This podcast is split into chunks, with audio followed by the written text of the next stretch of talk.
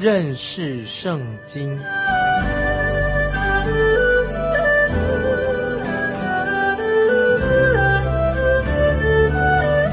认识上帝的话，把上帝的话带到全世界。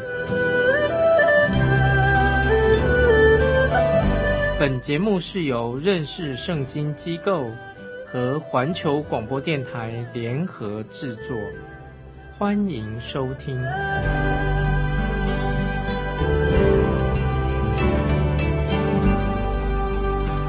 亲爱的听众朋友，你好，欢迎收听认识圣经。我是麦基牧师。我们要看关于哈该书这卷书，很重要。这里特别说到被掳的以色列百姓回归了。那么先知哈该跟先知撒加利亚、马拉基都是针对回归的渔民说预言的先知。哈该当然就是哈该书的作者，在以斯拉记第五章一二两节以及六章十四节都提到哈该这个先知的名字。哈该。是和另外一个先知撒加利亚都是鼓励回归以色列渔民的先知。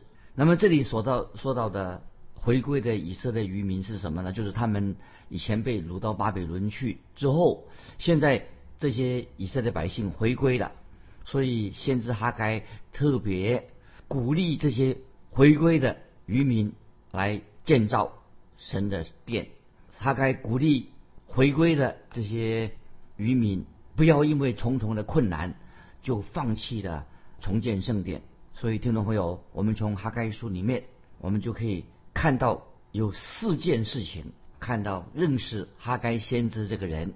第一点，我们知道先知哈该很谦卑，他高举神。先知哈该和四喜约约翰一样，跟新约的四喜约翰很相类似，在约翰福音三章三十节。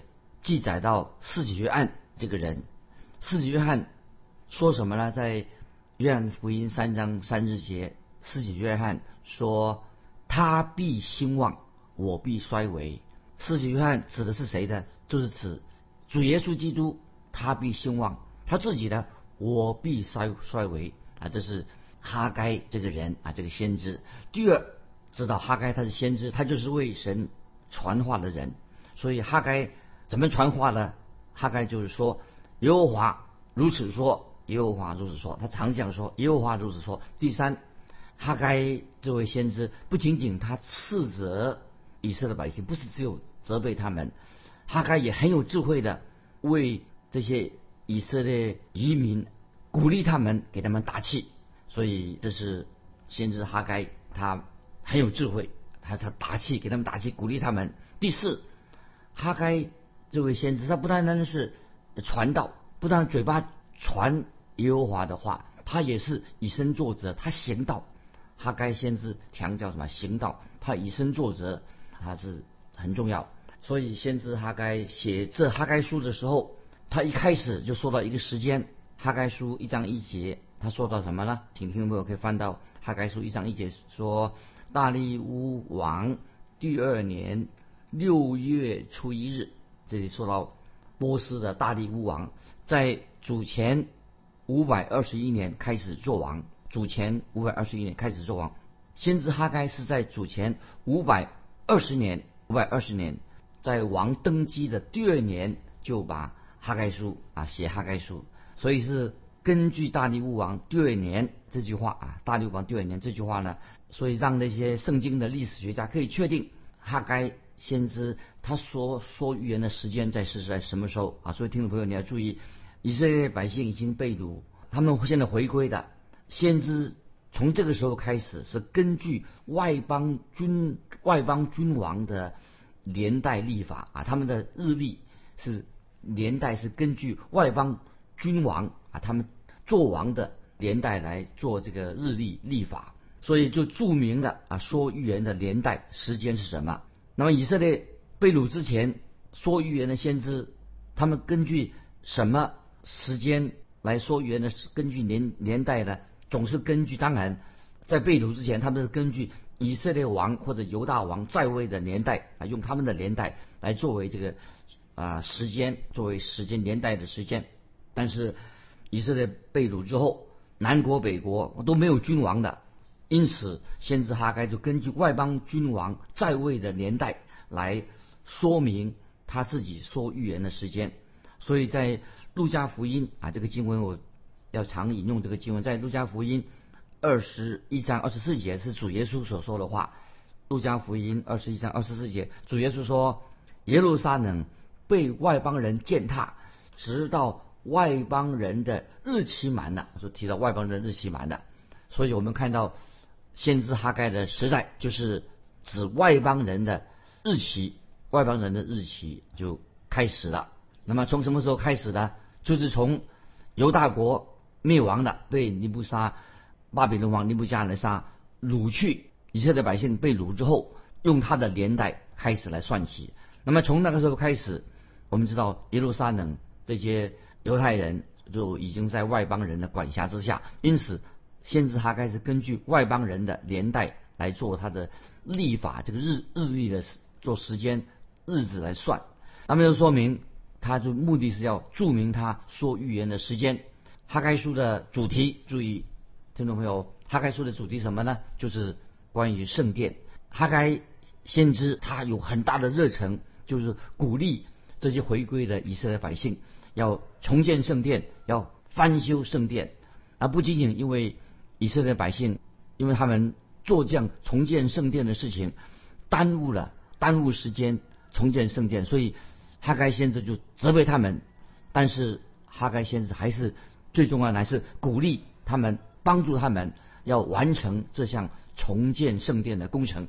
先知哈该啊，他常常在他哈该书里面说：“耶和华如此说，耶和华如此说。”说表示这是哈该，他表示说神的话，耶和华如此说，表示说神的话具有至高无上的权威。神的话是来自神的话就有权威。哈该先知他愿意。啊，自己在神面前谦卑，他高举神的名啊，不是他不是耶和华，就是说不是要高举自己，乃是高举神的名。所以我们看见哈该先知他的信息非常的实际，很简单明了，就像二加二等于四，一加一等于二，简单明了，很清楚，很实际。先知哈该跟新约的雅各书内容很相似啊，以后我们啊可以做比较。就是先知哈该，跟雅各，先知雅各书、新约雅各书内容很相似，都是强调什么？就强调基督徒的日常生活的见证，就日常生活的行为很重要。意思就是说，我们基督徒的行事为人要合乎神的旨意，要做一个属灵的人。那么，假如说一个基督徒啊，或者说属神的人无所事事，那么如果一个人行为他的行为很恶劣，无所事事，那么这个人就是。很邪恶的，所以哈该书跟雅各书都用这种行为啊行为标准、行为标准来衡量一个人的灵命啊，这很重要。所以听懂没有？这个行为，一个人的行事为人，乃是衡量这个人属灵生命的标准。因为你说这个人很属灵，但是他要看他的行为怎么样，所以可以衡量出来，就是用一个人行事为人来衡量他到底。他是不是一个真正属灵的人？这是一个标准。那么跟哈该同时代的先知，还有一位先知啊，上次刚才已经提过，撒加利亚。撒加利亚跟哈该是同一个时代的先知。那么撒加利亚先知看到什么？他就看到天上的异象，从天上来给他的异象。先知哈该看见什么呢？先知哈该他有行动，他知道神的旨意，他是神给他的信息。所以先知哈该他是一个。行动的先知，那么撒加利亚先知呢？他看见天上的意象的一个先知啊，所以这里啊，听众朋友，我们要了解哈，做先知的哈该先知，他是一个行动派，有实际的行动；撒加利亚先知，他得到神给他的意象，所以行动跟意象必须要结合在一起。如果说你有意向没有行动，或者说你随便去行动没有意向，所以行动。跟意向必须要结合在一起，这是我用一节新约的经文鼓励听众朋友能够了解为什么人的行为、人的行动跟你所得到的意向必须要结合在一起。哥林多前书十五章二十五十八节啊，这里经文很重要，把它记起来。哥林多前书十五章五十八节这句话很适合讲到基督徒的行动跟意向要结合在一起。哥林多前书十五章五十八节说：“所以，我亲爱的弟兄们，你们务要坚固，不可摇动，常常竭力多做主公，因为知道你们的劳苦在主里面不是突然的。”所以这这些经文啊，作为得到意向跟行动要结合在一起。哈该书有两两节关键的经文啊，听众朋友特别啊把它记起来。哈该书一章八节跟十四节这两个经文来念。哈该书一章八节说，一章八节说，你们要上山取木料建造这殿，我就因此喜乐且得荣耀。这是耶和华说的。哈该书一章八节，是要有行动啊，有行动。这是耶和华说的。十四节，哈该书一章十四节，耶和华激动犹大省长萨拉铁的儿子所罗巴伯和约沙达的儿子大祭司约书亚，并剩下之百姓的心，他们就来为万军之耶和华他们神殿做工。所以意向跟行动要结合在一起。那么接下来我们再看哈该书。他写这个写作的时间，他写作这个写书这个这卷书的时时间是什么？那么根据根据这个这个时间，他写的是共有他用三个月又十四天写完了。哈该书这卷书里面有五项信息，那每一样信息都有一个明确的日期啊，我就简单的给听众朋友说，哈该书他说说传一个信息都有一个明确的日期，第一个日期是在主前。五百二十年，这个年代都一样。五百二十年，信息第一个信息是九月一号啊，这是哈该书一章一到十一节。那么这时候哈该向百姓挑战。那么第二个第二个日期是什么？这主前五百二十年是九月二十四号，从哈该书一章十二节到十五节，讲到百姓对挑战的一个回应。第三也是主前五百二十年是十月二十一日，做到。以色列百姓那个时候他们就很沮丧，那么也是接着神又给他们鼓励。第四主前五百二十年十二月二十四号，那经文就是哈该书二章十到十九节，诉诸律法以及解释的原则。第五也是主前五百二十年十二月二十四日是哈该书二章二十到二十三节，就是。神所计划的启示以及未来的期待啊，这是简单的一个大纲。那现在我们要进到哈该书第一章的内容，哈该书第一章的内容了。那么就是以色列百姓被掳到巴比伦七十年之后，这些以色列回归的百姓回到耶路撒冷，这些渔民啊，神要对他们说话。所以我们读哈该书啊这件预言书的时候。我们要最好是把历史书、圣经里面的历史书跟先知书放在一起来研读最好啊，把圣经里面的历史书、先知书放在一起来读，那么这样可以做比较更容易明白。举个例子说，我们看以斯拉记、尼希米记、以斯列记啊，这些是什么？是属于历史书。那么如果把这些以斯拉记、尼希米记、以斯列记，就是历史书跟哈该书、撒加利亚书、马拉基书，那么这些是什么？是属于先知书，所以可以把先知书跟历史书放在一起来读，这样就就是就很好了，就是更能够明白圣经的话。因此，我们读这些历史书的时候，最好先啊，就先把那个但以的书读一遍，然后把这些先知书跟历史书啊归类在一起来读，所以。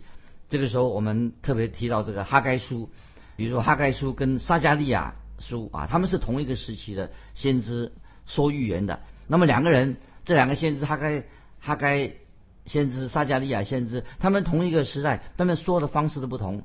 这两个位先知都是为了什么？鼓舞、勉励这些回归的以色列百姓来重建圣殿，以及重建耶路撒冷的城墙。所以现在我要引用《以斯拉记》五章一二节啊，这里《以斯拉记》那么这是历史书，跟这个有密切的关系。《以斯拉记》第五章一二两节啊，我来念这个重要的经文。以斯拉记五章一二节，那时先知哈该和益多的孙子撒加利亚，奉以色列神的名，向犹大和耶路撒冷的犹大人说劝勉的话。于是撒拉铁的儿子所罗巴伯和约萨达的儿子约书亚都起来动手建造耶路撒冷神的殿，有神的先知在那里帮助他们。听众朋友，这节经文就很重要了。所以这是历史书跟先知书就关系很密切的。所以我们看到历史书以撒拉记提到哈该跟撒加利亚这两位先知，都是做什么呢？他们这两位先知都是鼓励回归的。以色列百姓要重建圣殿，重建他鼓励百姓重建圣殿。那我们就再看引用以撒拉记六章十四节，以斯拉记六章十四节怎么说呢？说犹大长老因先知哈该和益多的孙子撒加利亚所说劝勉的话，就建造这殿，凡事亨通。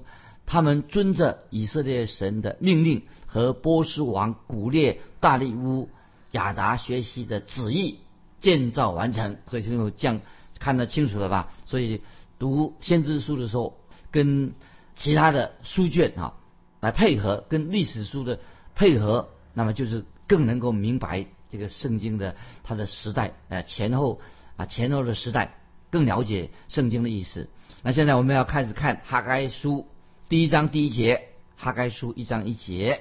大利乌王第二年六月初一日，耶和华的话借先知哈该向犹大省长撒拉铁的儿子所罗巴伯和约沙达的儿子大祭司约书亚说：“这是哈该书第一节。这里先提到一个时间，大利乌王第二年六月初一日。那么这是说明什么呢？就是说明。”预言哈该说预言的日期是根据犹太人的历法，日历的时间是在主前五百二十年九月一日。我们很容易就啊可以确定这卷书哈该书写作的日期，就像之前我在引言所说的，这是什么？是根据外邦君王统治的那个时期，特别提到大利王的立法，他的时间，而不是按照以色列犹大王的立法，因为。他该先知是什么？他现在是在外邦人的时期里面，所以他用外邦人的立法。那么我们知道，以色列百姓已经被掳到巴比伦的时期被掳了。就从那个时候，以色列百姓被掳到巴比伦的，用外邦君王的时代、外邦君王时代来算他们的时间。那我们再引用路加福音二十一章二十四节主耶稣所说的话：他们要倒在刀下，又被掳到各国去。耶路撒冷要被外邦人践踏，直到外邦人的日期满了。这提到日期，主耶稣所说的，直到外邦人的日期满了。这样呢，我们再回到哈该书一章一节，哈该一节怎么说？哈该书一章一节说：“耶和华的话借先知哈该说，这是神的启示。先知哈该他一再他发言，先知发言一再重复提到耶和华的话，哈该。”自己很清楚，他说的不是自己想要说什么就说什么，不是说自己的想法，而是传达神的话，还是先知的职分。那我们继续看他该说一章一节下半，向犹大省长沙拉铁的儿子所罗巴伯说，所罗巴伯这个意思是什么呢？听众朋友了解，所罗巴伯意思就是他出生在巴比伦，他不是出生在犹大犹大国的地方，出生出生在巴比伦，在。犹大国被掳的时期，这是外邦人的一个外邦外邦人的一个名字，外邦的名字。所罗巴伯啊，他自己本人是大卫王的后裔，是约雅敬的孙子啊。这个记载在历代志上三章十六到十九节啊，听众朋友自己去查考。那个时候，古列就任命古列王波斯王古列任命所罗巴伯作为犹大的省长。哈该一章一节下半说像。约萨达的儿子大祭司约书亚，那么这里又说到另外一个人的名字。古列任命罗罗巴伯做犹大省长。哈该书一章一节下面呢，又说和约沙达的儿子大祭司约书亚说，那么又提到约书亚是什么？他是约沙达的儿子，他也是在巴比伦入侵之后才被掳了，后来他做大祭司的，这个记载在历代志上六章十五节。那他是属于宗教方面的领袖啊，一个是政治上的领袖，一个宗教的领袖。听众朋友，你要特别注意，神把信息传给谁呢？透过先知一直传给啊所罗巴伯，他是政治的领袖，也传给什么宗教的领袖。这个是刚才我们所提到的，这是两个啊大祭司约书亚，政治跟宗教的领袖两个人不同的。当以色列百姓被掳的百姓回归故土之后，那么他们对重建圣殿都有极大的热心，他们很热心。但是当他们遇到建圣殿、重建圣殿呢，遇到阻碍的时候，他们就需要什么样呢？就是要如何啊来破除、跨过这些困难。遇到困难的时候，要面对困难，要跨越这个障碍。但是他们知道，目前他们所面对的是困困难重重。当他们回归的以色列百姓开始建造圣殿的时候，遇到困难了。当时就有人就很沮丧，因为他们认为现在要建造圣殿遇到困难了，很难解决这问题。因此这个时候就有些以色列百姓，他们就开始有借口了，找出一些借口，认真说：“哎呀，怎么遇到困难？可能是建造圣殿的时时机还没有到，这个不是一个最好的时机。”他们都有这样的借口了。那其实。他们这样说，其实一种什么？是自我安慰，是一种借口。意思说他们不想建造圣殿的，就像维持现现状好了，不要做什么事了。然后他们说，因为建造圣殿啊啊实在太困难了啊。他又说，好像很前近前的说，因为神还没有为我们开路，在做借口了。其实所罗巴伯啊，跟大祭司撒加利亚，他们已经什么？已经开始已经把建殿的这个根基已经打好了，但是因为。那个时候，撒玛利亚人反对的势力太大了，所以他们就想一想，把这个建造圣殿的工作停止了。那他们的停工呢？借口是什么？他说神的时间建殿的时间还没有到啊！现在我们看哈该书一章二节，哈该书一章二节，万军之耶和华如此说：这百姓说，建造耶和华殿的时候尚未来到。听众朋友，当我们。翻到《尼希米记》的时候，哈，读《尼希米》的时候，就看到重建耶路撒冷城墙的时候，也是遇到什么反对的势力啊，有人阻挡他们重建圣殿的时候，同样有人在反对，因此百姓就是说，哎呀，好了，那就慢一点做好了，因为找借口，借口说神的时间还没有到。但是神，我们看一章二节，他该是说，这百姓说，为什么这样说呢？过去神称他们说，我的百姓。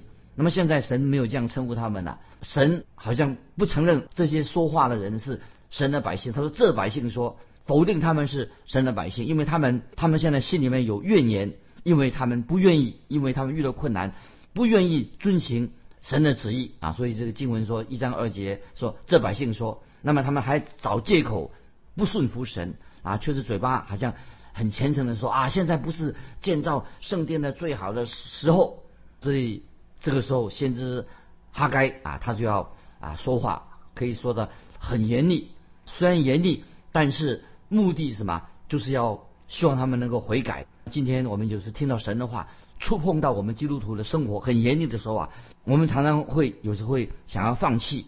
听众朋友，不晓得你有没有听过？总是有人他想要放弃的，他们不想做某件事情啊，他们不想去某一个地方，他们就会借口说啊，这个不是神的旨意。那么有人就是做借口啊，他说神要带领我们去别的地方啊，不是在这里做事。他们说今天啊不是神的旨意。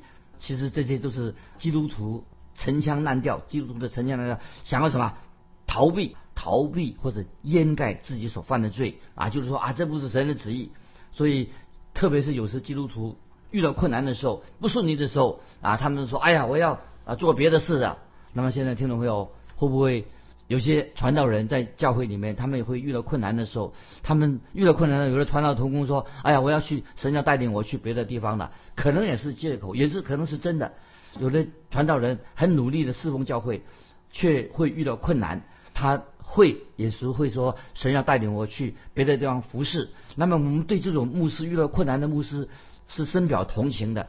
但是我们看到当时神的百姓为了建造圣殿的时候不顺利。啊，他们就做借口了啊！他说神的时间没有到。我再说一个我个人的见证啊，就是我们这我自己的教会，因为六十多年来我服侍那个教会啊，已经六十多年没有改建过。那么座位啊，有四千个座位已经不够了，很旧了。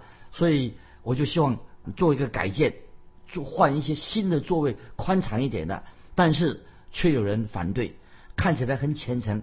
他说：“干嘛盖弄一些新的这个椅垫啊、座位啊，把钱用在宣教的施工上？”但是我就回答说：“那么有这么多人已经奉献钱要换那个新的座椅，如果有人不愿意把钱奉献在做这个换了新的椅子的话，那么你可以把这个钱呢奉献在奉献在传道施工上，你可以为这个事情奉献呢。其实发怨言的人呢，其实。”他目的是什么呢？他就是反对教会里面换那个新的椅垫。其实他们根本并不想奉献。那么，所以我就告诉他说：“你把钱可以奉献在宣教的施工上就好了。”其实他发怨言的人，其实只是当做借口。他们口口说是说啊，神的旨意不是要教会换一些啊新的椅子。其实这个都是借口，他们借口不愿意来。建造建造圣殿，他们就说建造圣殿的时间还没有到，所以今天时间的关系，我们就停到这里。听众朋友，不晓得我们基督徒会不会常常做一些借口，他看起来很虔诚。听众朋友，如果有你有这样的经历，欢迎你来分享个人经历啊，常常用一些虔诚的话语作为不做主公的借口啊，来信。啊，可以寄到环球电台认识圣经麦基牧师说，愿神祝福你，我们下次再见。